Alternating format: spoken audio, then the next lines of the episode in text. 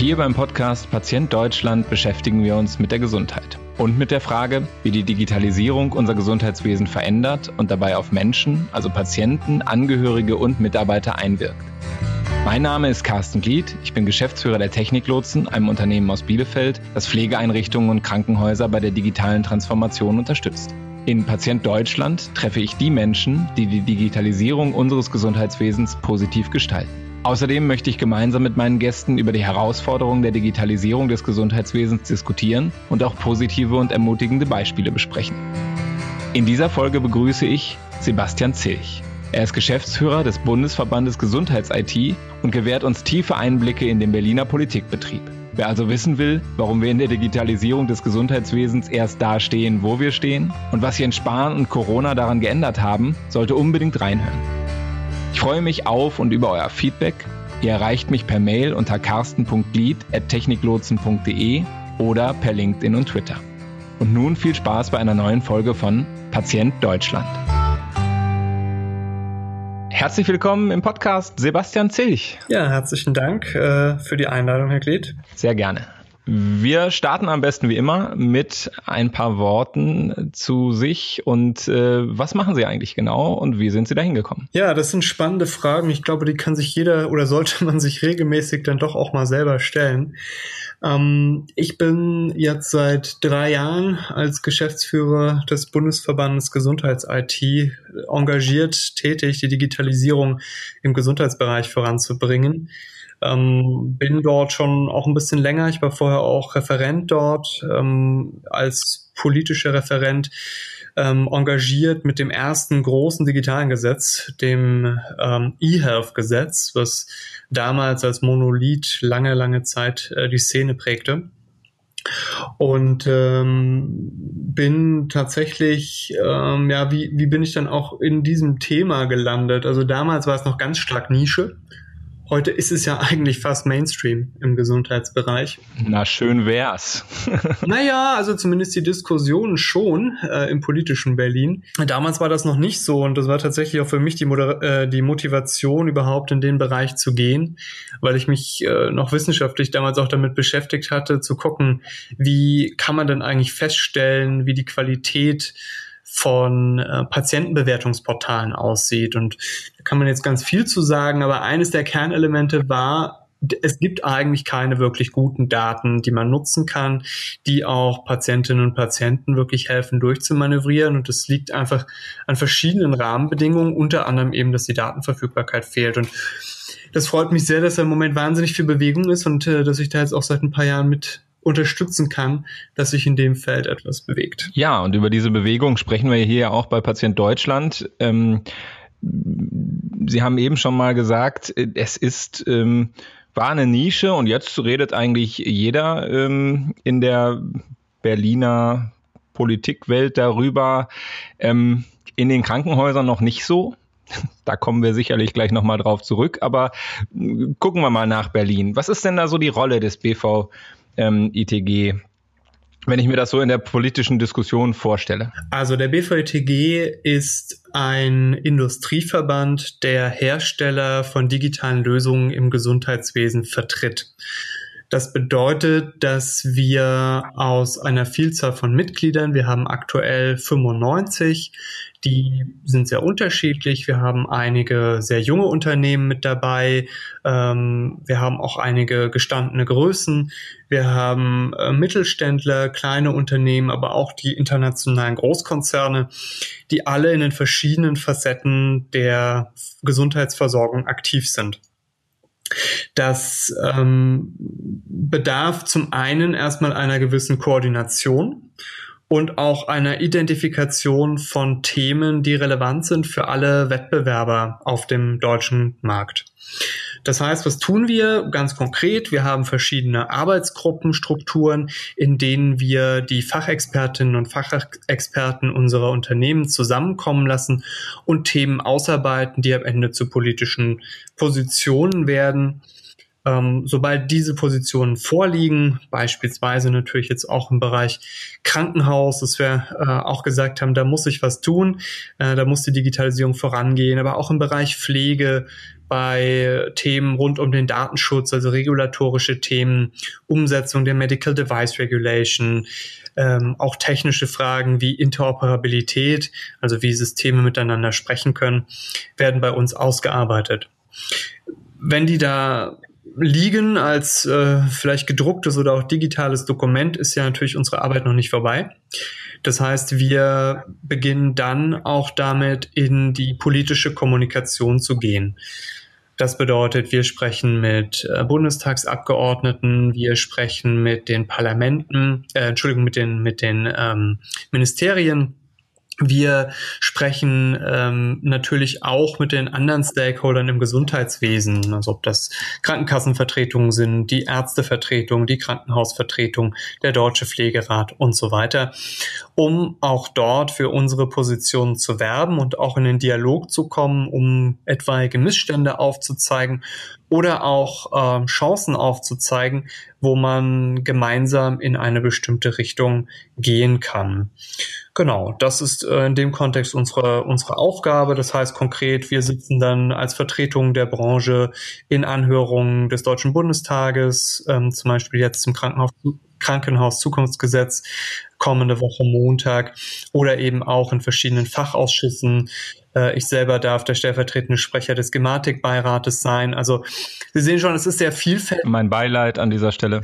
Ach, das ist besser geworden, muss ich sagen. Äh, die Gematik hat sich ja doch auch äh, entwickelt. Da ist viel, viel in Bewegung, wie ja so ziemlich in jedem Bereich gerade. Und wir sind mittendrin und dabei als BVETG. Hätten Sie gedacht, dass ein Prozent an der Gematik Eigentümerwechsel zum Bund so solche Auswirkungen hat? Na, es war ja nicht ein Prozent, der ist ja überhaupt eingestiegen ne? mit, den, mit den 51 und was wir dadurch hinbekommen haben, war, dass wir jetzt tatsächlich eine schlagkräftige Gematik bekommen haben. Wir haben das damals sehr willkommen geheißen ähm, dass diese Verantwortung übernommen wird, weil wir einfach gesehen haben, die Selbstverwaltung kann nicht die Infrastrukturen aufbauen der Gestalt. Also die Telematikinfrastruktur kam nicht voran, weil sie politisiert wurde und weil Partikularinteressen äh, aufeinander getroffen sind. Das war einfach ein falsches Governance-Setup. Und da ist jetzt wahnsinnig viel Bewegung drin und das ist eine gute Sache. Wie gucken Sie denn insgesamt auf dieses System, dieses, dieses, ähm, diese Selbstverwaltung und diese klaren Entscheidungen zur Standardisierung, die man in der Digitalisierung braucht, das beißt sich ja schon ziemlich. Für mich ist so die Gematik ein, äh, war so ein, ein Punkt natürlich, wo man das sehr schön beobachten konnte, aber die Punkte sind ja eigentlich äh, vielfältig. Ähm, nehmen Sie das auch so wahr? Es hat sich da auch was verändert in den letzten Jahren? Also ganz sicher. Ich denke, das deutsche Gesundheitssystem äh, ist ausreichend komplex, als dass man selbst nach Jahren noch neue Akteure entdecken kann, äh, neue Mechanismen entdecken kann. Also das, das ist schon, schon sehr spannend. Und aus dieser Komplexität leiten sich dann natürlich auch äh, bestimmte naja, Herausforderungen ab. Und das ist eben einfach bestimmte Entscheidungsmechanismen, die dort getroffen werden, ähm, die auf Veränderung aus sind. Also das System der Selbstverwaltung funktioniert sehr gut für den Erhalt des Systems. Und ich denke, da haben sich auch sehr gute Mechanismen etabliert. Wenn wir jetzt beim Thema Digitalisierung sind, äh, sieht die Sache ein bisschen anders aus, weil wir gar nicht so genau wissen, wo soll die Reise hingehen. Und es geht tatsächlich ums Verändern. Also es braucht einen, einen Change Manager, Change Management, ähm, was sich hier etabliert. Und das haben wir mit dem aktuellen Bundesgesundheitsminister durchaus, der ja so viele Impulse setzt wie, wie noch nie zuvor. Da sind jetzt noch ein paar Gesetze in der Pipeline bis Ende des Jahres und das kennt das BMG ja auch gar nicht. Ähm, und das hat natürlich auch Auswirkungen auf die Selbstverwaltung. Und es gibt äh, bestimmte, bestimmte Mechanismen, die funktionieren einfach besser, wenn sie zentral orchestriert werden. Das ist jetzt zum Beispiel bei der Gematik auch so ähm, zu sehen. Sie haben jetzt auch die Standardisierung angesprochen. Auch das ist für die Industrie nach wie vor ein ganz großes Thema, äh, wie man da vorankommt. Äh, es gibt äh, eine Vielfalt von Selbstverwaltungsorganen, die bestimmte Vorgaben machen für die technische Umsetzung. Und die sind miteinander nicht abgestimmt. Und das ist ein Riesenproblem, äh, weil man die Patientin, Patient äh, digital vielfach anlegen muss, äh, Prozesse vielfach auf diese individuellen Anforderungen anpassen muss. Und da muss was passieren. Da braucht es eine Koordination und da braucht es auch eine gewisse Verlässlichkeit und Verbindlichkeit. Ähm, will sagen, da, da wird sich noch was tun müssen und wird hoffentlich auch bald noch geschehen. Der Jens Spahn, unser Bundesgesundheitsminister, als Impulsgeber, das war offenbar nötig, ähm, um das System so richtig in Schwingung zu versetzen.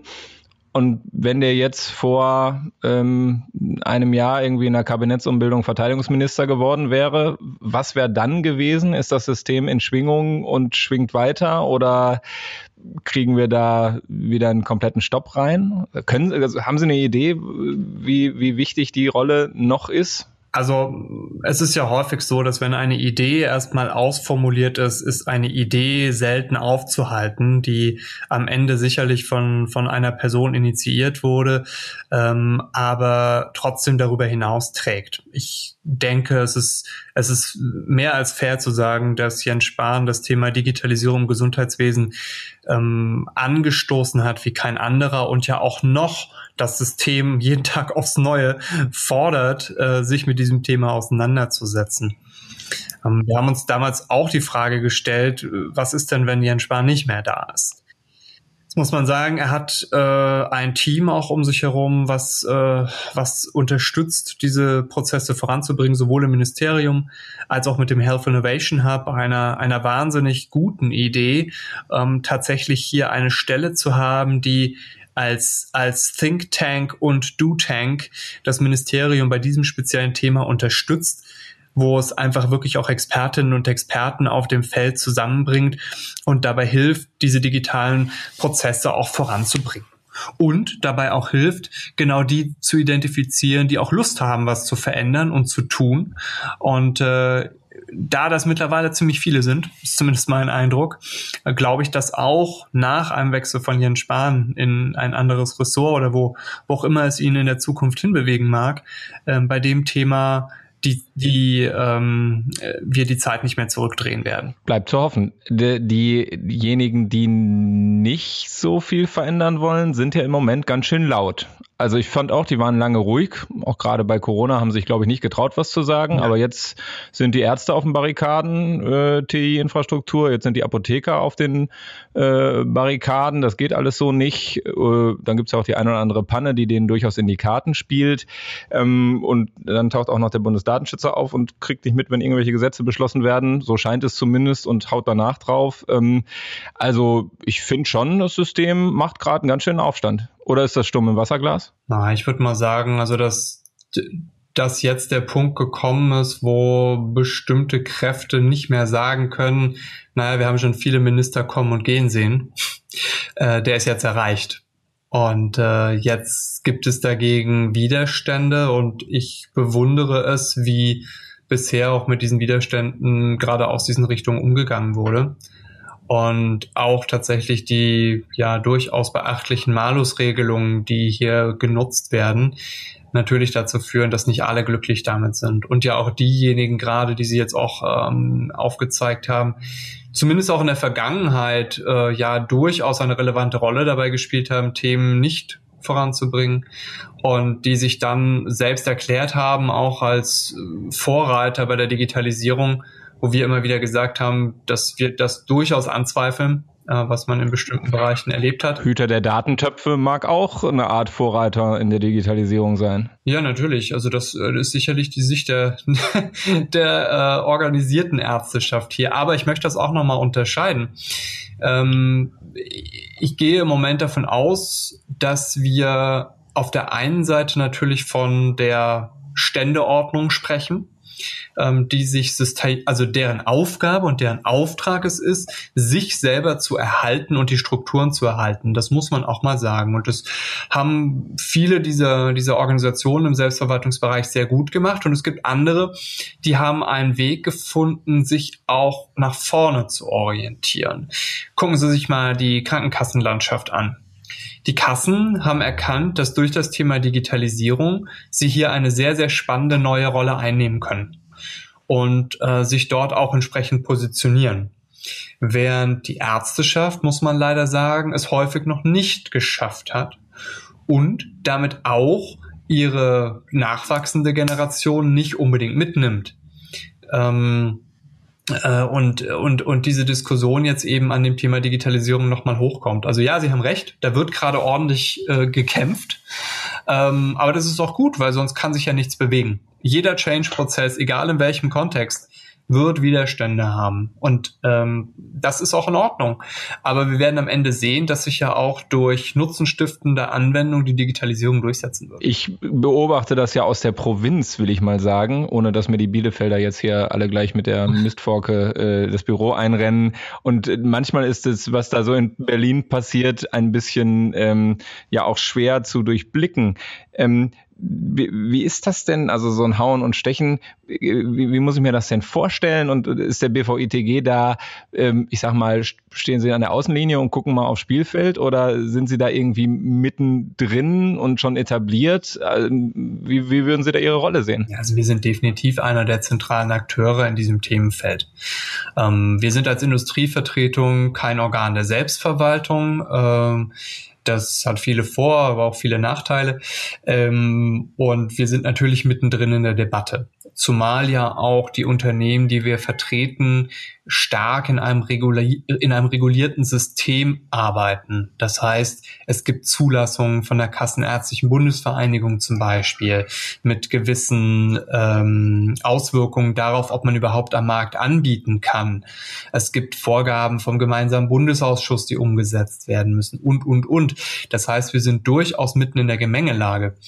Und äh, es gibt ja zwei Ebenen auch, die man betrachten kann und muss. Es gibt einmal einen ähm, politischen Austausch, äh, wo wir ganz klar auch sagen, wir sind dafür, dass das digitale Thema weiter an Fahrt aufnimmt. Wir zeigen uns ähm, da sehr erfreut darüber, dass die Themen angegangen werden. Die Ausprägung ist nicht immer 100 Prozent unserer Meinung, aber gut, dafür sind wir auch in der Demokratie. Aber das formulieren wir dann auch und da werden wir auch gehört. Und wie gesagt, wir sind dann in den Anhörungen im Bundestag mit dabei, auch den Anhörungen im Ministerium, in den Roundtables, die es dazu gibt und so weiter und so fort.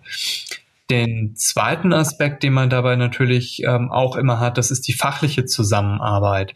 Das heißt, die Arbeitsgruppenarbeit, die ich eingangs auch erwähnt habe, die ist auch ganz eng verwoben ähm, mit den Organen der Selbstverwaltung, wo bestimmte technische Vorgaben auch gemacht werden und wo unsere Unternehmen sich eben auch zu äußern ähm, also zum Beispiel wie eine Spezifikation aufgebaut wird und ist, ähm, man muss leider auch feststellen, dass oftmals die Expertise aus den Unternehmen nicht dazu führt, dass diejenigen, die die Vorgaben machen dürfen, äh, diese mahnenden Worte auch mitnehmen.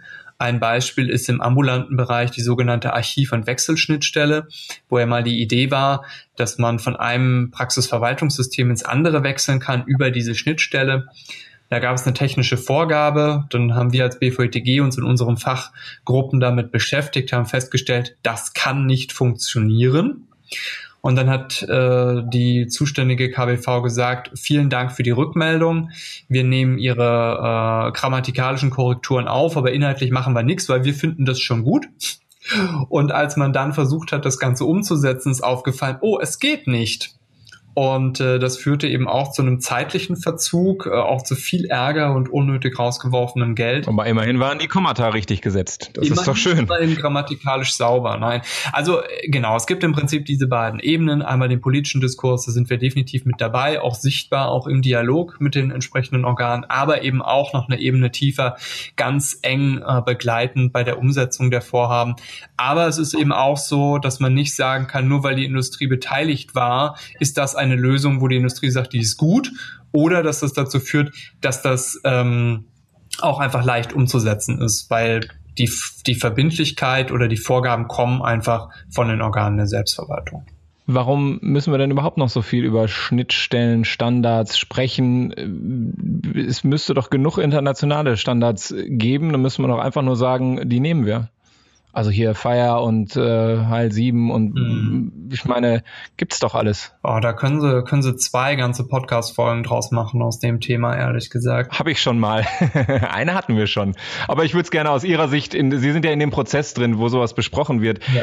Warum kommen die da permanent, oder ist ja vielleicht auch schon besser geworden, mit, äh, mit neu erfundenen deutschen Standards? Naja, im Bereich äh, der Standardisierung hat man ja immer die die Situation, dass sich ein Standard etablieren muss und der muss auch massetauglich werden. Es gibt Standardisierungsgremien, zum Beispiel HL7, IHE, ähm, die bestimmte Vorgaben auch entwickeln und spezifizieren.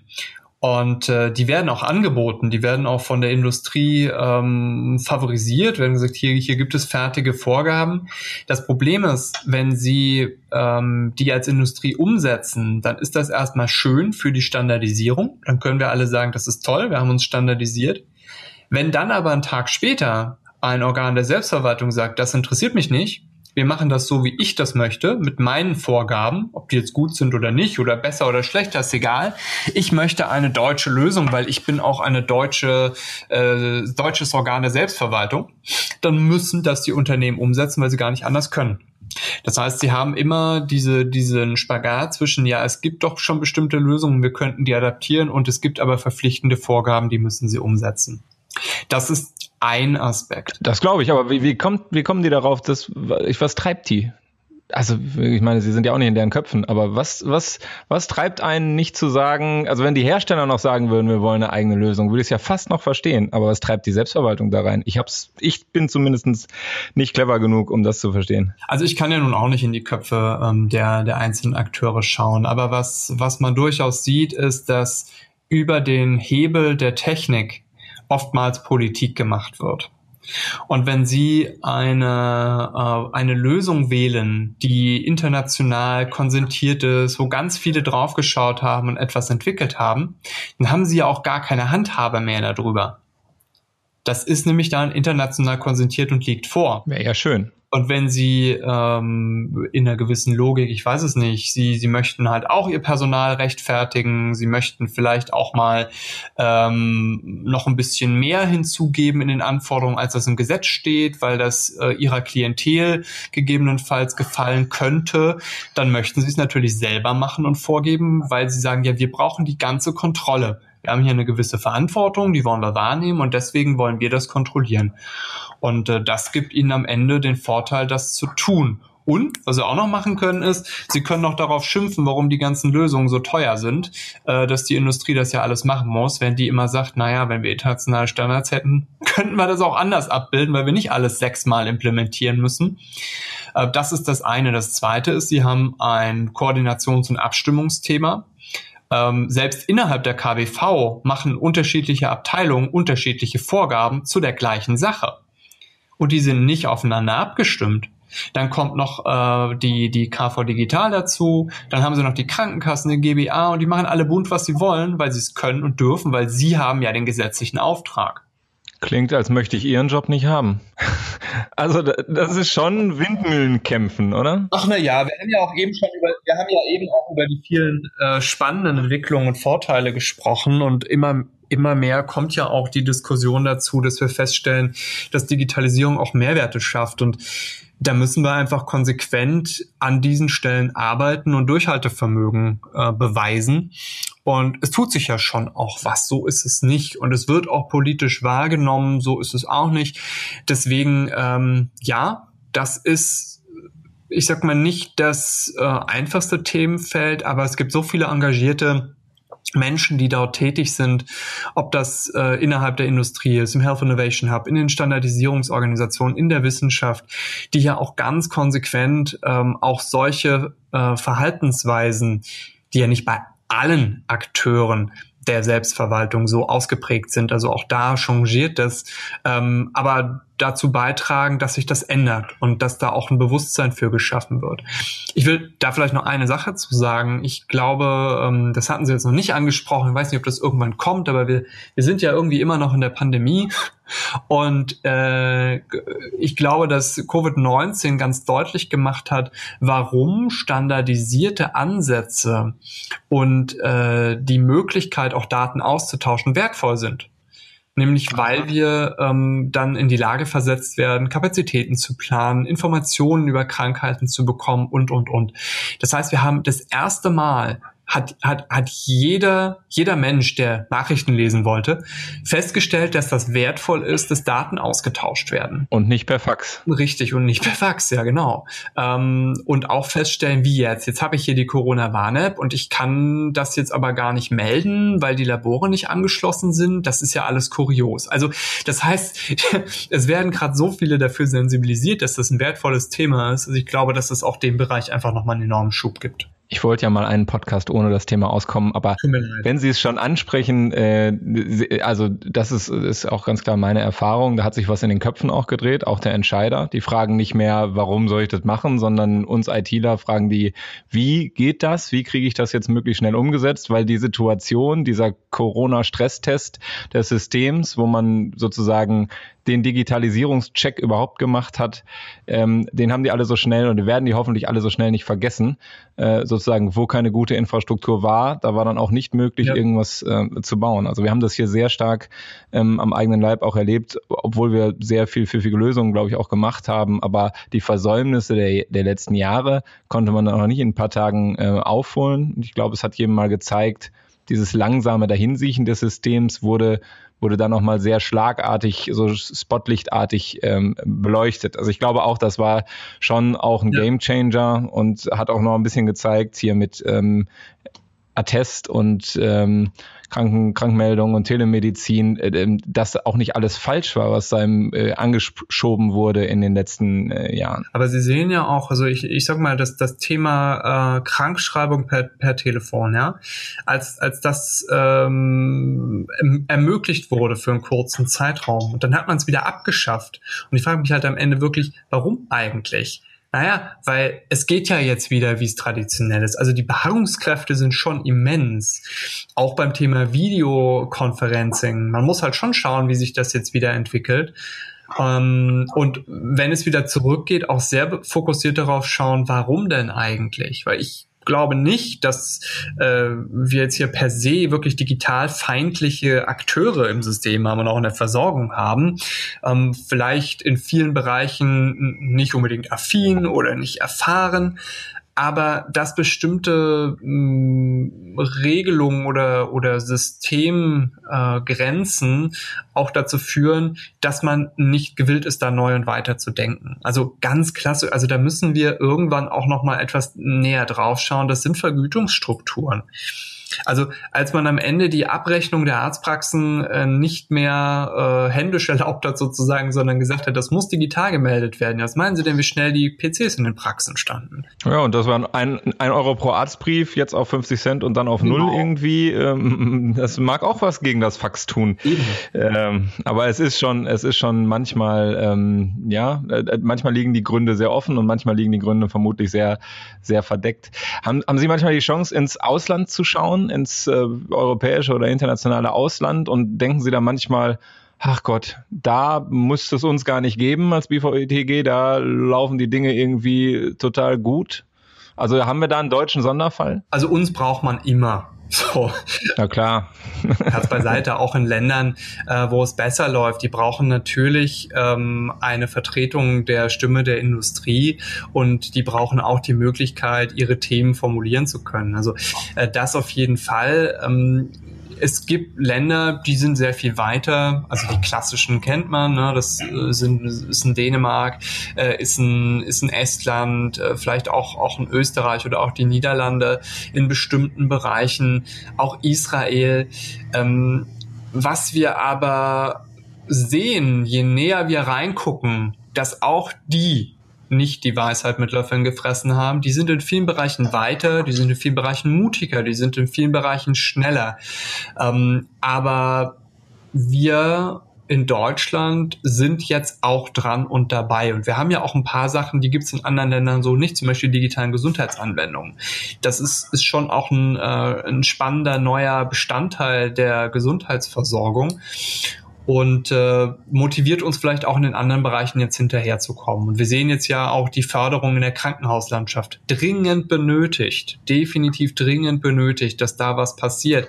Ähm, auch im Bereich der Arztpraxen weiterhin dringend benötigt. Also bestimmte rudimentäre Vorgaben, die es da ja im Moment ähm, noch umzusetzen gilt, ich sag mal Richtung IT-Sicherheit zum Beispiel, muss dringend kommen und passieren ist ja auch ein Hygienefaktor. Also wenn ich möchte, dass Menschen der Digitalisierung im Gesundheitswesen vertrauen, dann kann ich mir natürlich eigentlich keine Hackerskandale ähm, leisten. Und ähm, ich, ich bin schon, war schon sehr erfreut, verwundert, beides vermutlich, dass im Konjunkturpaket das Zukunftsprogramm Krankenhaus stand und dann auch noch Cybersicherheit eingebaut hat. Aber ich frage mich immer, also erstens, wird das Geld ankommen? Klappt der, klappt der Verteilungsmechanismus, dass gerade die Unsortierten auch da was von abbekommen. Ähm, ich weiß gar nicht, ob es da schon Details gibt zum Verteilungsmechanismus. Und zum anderen fördern die wieder nur Investitionen oder äh, fördern die auch mal äh, Betrieb? Weil am Ende gerade Cyber-Security-Lösungen, das ist ja wie, ich kriege ein neues Auto und dann kann ich mir neue Bremsbeläge nicht leisten, wenn die alten abgefahren sind. Das ist halt saugefährlich, wenn ich äh, kein Geld für, für Wartung habe. Ich finde, das äh, ist im System irgendwie äh, in der Regel komplett unterfinanziert. Das ist ja am Ende auch eine Frage des Verständnisses von Digitalisierung. Früher hat man, hat man Geräte gekauft, die hat man hingestellt, da waren die da. Und Digitalisierung, jetzt wenn Sie es auch an der Cloud Services zum Beispiel, würde ja den, den IT-Sicherheitsbereich in vielerlei Hinsicht äh, stärken. Ähm, aber dann kommt man am Ende auf diese Finanzierungsprobleme. Also absolut richtig. Ähm, ich würde vielleicht noch eine Facette kurz mit reinbringen, über die wir noch gar nicht richtig gesprochen haben. Und zwar ist das ja auch der Bereich Pflege. Also auch bei der Pflege gibt es ja noch einiges zu tun. Und zwar nicht nur im Krankenhaus, äh, wo jetzt ja auch einige, ich sag mal, pflegerische Prozesse auch mit Erwähnung finden im KZG. Das ist gut. Ähm, aber auch die, die ambulante Pflege, äh, die Altenhilfe, da ist ja auch noch wahnsinnig viel zu tun. Und gerade jetzt dann eben auch äh, Überleitungsfragen, äh, Weiterbehandlungsfragen und auch elektronische Patientenakte und Telematikinfrastruktur. Ich glaube, das dürfen wir auch nicht vergessen. Und da gibt es durchaus ähm, in anderen Ländern Ansätze, wo diese Themen zum Beispiel schon weiter sind als, als in Deutschland. Aber nochmal, um auch den internationalen Teil dann auch damit abzuschließen. Es ist extrem wertvoll, hier in den Austausch auch mit den anderen Ländern zu kommen und miteinander und voneinander zu lernen. Ich finde es super, dass es zum Beispiel den European Health Data Space als Ansatz gibt, äh, den, den ja auch unser Gesundheitsminister mit äh, unserer früheren Verteidigungsministerin Ursula von der Leyen ja jetzt als, ähm, als Chefin der Kommission angestoßen hat. Das ist total wertvoll, weil wir am Ende damit es auch schaffen können, dass die ganze Frage des Datenaustausches auch europaweit verlässlich geregelt wird und wir damit ja auch tatsächlich Innovation noch sehr viel mehr ermöglichen, weil man nicht nur für einen kleinen äh, Teilbereich des Systems in Deutschland, sondern wirklich auch europaweit mit gleichen Voraussetzungen arbeiten möchte. Und auf das Projekt bin ich auch sehr gespannt. Es wird noch eine Weile dauern, ähm, aber da ist eine Zusammenarbeit auch mit anderen Ländern, anderen Sichten, anderen kulturellen Umgangsformen extrem wichtig. Wenn Sie sich zum Abschluss noch mal so vorstellen, 2030 soll alles besser sein in, im Bereich Digitalisierung und Sie hätten jetzt die Chance, sich einen Hemmschuh wegzuwünschen. Kommt eine gute Fee und sagt, Mensch, einen Wunsch haben Sie frei. Welchen würden Sie sich wegwünschen? Mhm. Um, um zu ermöglichen, dass wir 2030 ganz anders dastehen als jetzt? Oh, das ist schwer. Ähm, ich glaube, ein wichtiger Faktor ist ein kultureller Umgang mit den digitalen Lösungen. Und ich wünsche mir, dass wir in den nächsten Jahren bis zum Jahr 2030 belegt haben, dass wir durch die konsequente digitale Transformation echte Mehrwerte schaffen können und dass das auch dazu, dabei hilft, ähm, die kulturelle Einstellung zum Thema so zu prägen, dass wir 2030 mutiger und selbstverständlicher mit dem Thema oder der Themenwelt umgehen, wir mehr Erfahrungen auch gesammelt haben. Das Ganze immer, das, das ist selbstredend auf, auf einem sicheren Niveau unter hohen äh, Datenschutz, Datensicherheitsauflagen, aber eben auch mit der Erkenntnis, es kann auch mal ein Schaden passieren. Ähm, und wir haben gelernt, damit umzugehen. Also das, das würde ich mir ähm, wünschen. Da, da sind wir ein Stück ja fast wieder bei der bei ihrem Eingangswerdegang. Da ging es, glaube ich, um die äh, Daten, die nicht da sind von Patientenzufriedenheit und äh, die Frage, wie kriegen wir denn eigentlich mehr Daten über den Patientennutzen der Digitalisierung, also über Patientensicherheit, die wir damit fördern. Wir, wir gucken immer nur auf die Panne, die passiert, das, was noch nicht läuft, aber das, was es gut beiträgt, was, wo ja Corona Gott sei Dank in Deutschland nicht in der Härte, aber ähm, sicherlich mal so ein Schlaglicht draufgeworfen hat, was es auch an, an Patientensicherheit bedeuten kann. Müssen wir das nicht irgendwie auch messbar kriegen? Gibt es da nicht Ansätze? Denn ansonsten kriegen wir doch diesen, glaube ich, kulturellen Wandel nicht hin. Also ich glaube, da haben wir ein ganz smartes äh, Element oder einen, einen, smarten Mechanismus jetzt rund um das Thema digitale Gesundheitsanwendungen, ähm, weil die ja beweisen müssen, dass sie einen Nutzen stiften und das auch wissenschaftlich belegt. Und ich glaube, da die so nah auch an den Patientinnen und Patienten dran sind, kann das ein Indikator dafür sein, äh, wie man auch wirklich die Mehrwerte belegt. Also es gibt ja auch Studien, die die Schätzungen haben, was das Ganze bedeutet. Aber am Ende wird ja der äh, die Nutzung von solchen Angeboten durch Patientinnen und Patienten, das Nachfragen, auch die EPA-Nutzungszahlen, das Ganze zeigen. Möchte aber auch gleich äh, darauf hinweisen, das ist ein Zusammenspiel und Sie hatten eben ja auch schon mal kritisch hinterfragt, naja, aber gibt es da nicht auch ganz schön viele Widerstände gerade?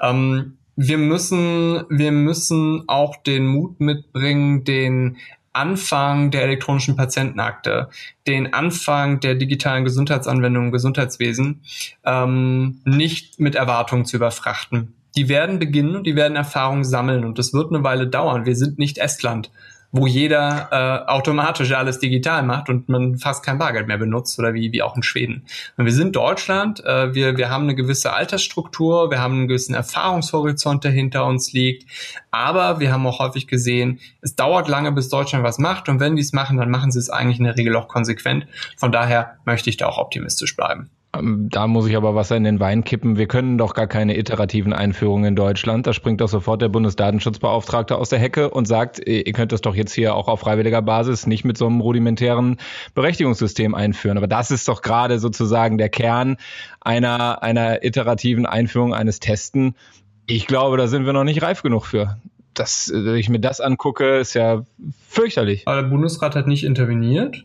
Es gibt eine, es gibt eine Anmerkung dazu. Äh, das Ministerium hat sich dazu nochmal positioniert. Man hat das rechtlich auch geprüft. Ähm, ja, die Stimmen gibt es. Äh, Sie müssen auch immer gucken, welche politische Färbung ein Bundesdatenschutzbeauftragter gegenüber einem Gesundheitsminister in der aktuellen Situation hat. Das wird eine Rolle spielen. Da können Sie sicher sein.